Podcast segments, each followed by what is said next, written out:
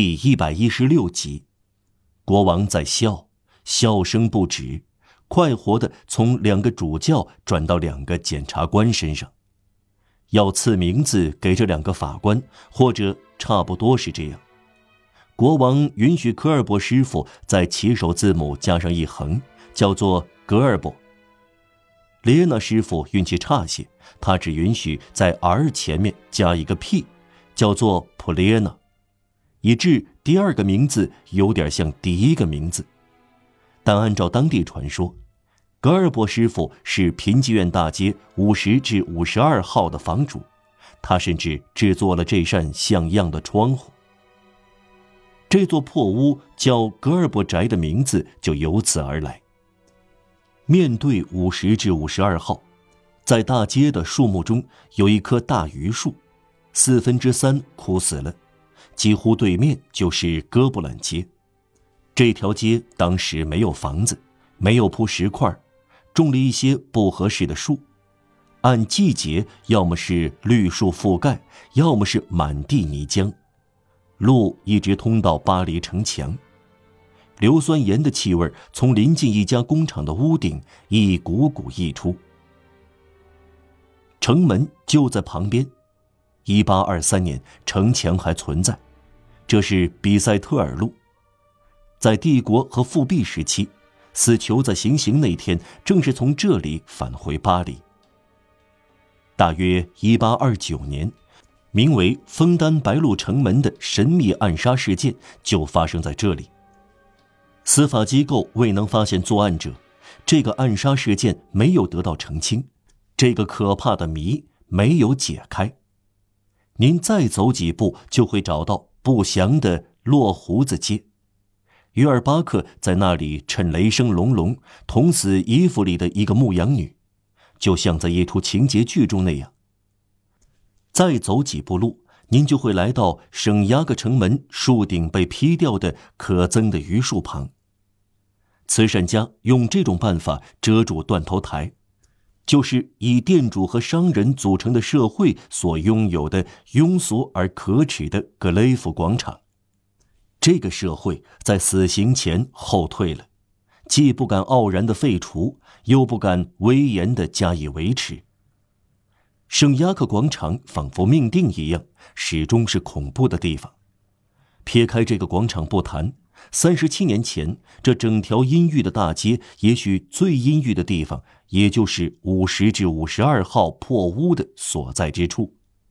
尽管今日仍然令人索然寡味。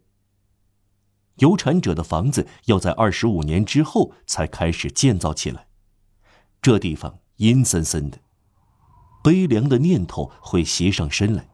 你会感到，在老年妇救院，能瞥见它的圆顶。和比塞特尔接近他的城门之间，就是说，在女人的疯狂和男人的疯狂之间，极目远眺，只能看到屠宰场、城墙和很少的几家工厂的正面。这些工厂就像军营和修道院，到处是木板屋和灰泥块，像裹尸布一样的黑乎乎的旧墙，像裹尸布一样白色的新墙。到处是一排排平行的树，笔直的房屋，平淡的建筑，冰冷的长线条，直角呈现阴森森的忧郁。没有地势的起伏，没有奇特的建筑，没有一点曲折，这是一个冰冷的、规则的、丑陋的整体。什么也不像对称，令人揪心，因为对称就是烦闷。烦闷就是哀伤的本质。绝望在打哈欠，可以想象比受苦受难的地狱更可怕的东西，这是感到百无聊赖的地狱。如果这地狱存在，平济院大街的这一角就是它的林荫大道。夜幕降临时，正当光明离去，尤其是冬天。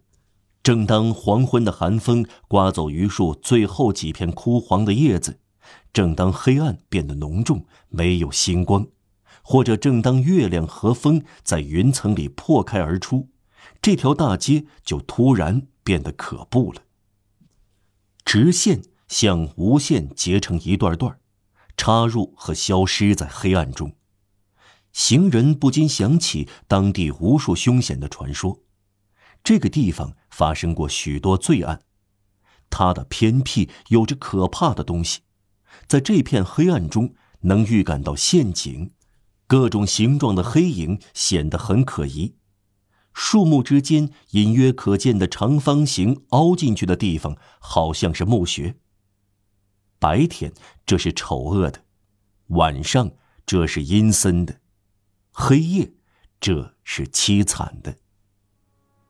夏天，黄昏时分，这里那里可以看到几个老太婆坐在榆树脚下被雨水泡烂的长凳上，这些善良的老太婆往往乞讨。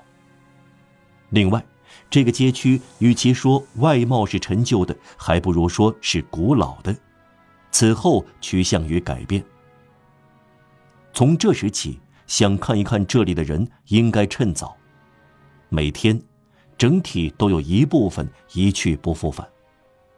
今日，而且是二十年来，奥尔良铁路线的站台就设在这里，在旧郊区的旁边，对着郊区起着影响。凡是在首都的边缘设立一个火车站，就是一个郊区的死亡和一个城市的诞生。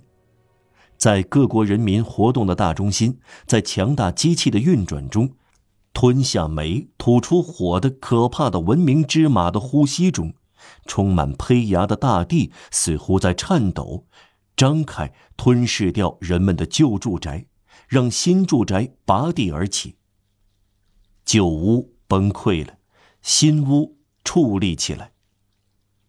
自从奥尔良火车站侵入了老年妇救院的地域后，毗邻圣维克多墓穴和植物园的古老狭窄街道受到震动，每天三四次被一车、出租马车和公共马车的潮流轰轰然地穿过，在一个特定的时间，车流把房屋推向右或推向左。需要指出。有的怪事非常准确，同样这样说也是千真万确的。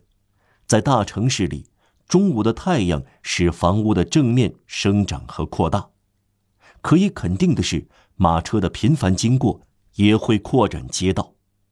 新生的征兆是很明显的，在外省的旧街区，在最蛮荒的偏僻角落，路面在上升。人行道开始爬升和延长，即使那里还没有行人。一天早上，一八四五年七月，一个值得纪念的早上，人们突然看到烧柏油的黑锅炉冒烟了。在这一天，人们可以说文明来到了鲁尔新街，巴黎进入了圣马尔索郊区。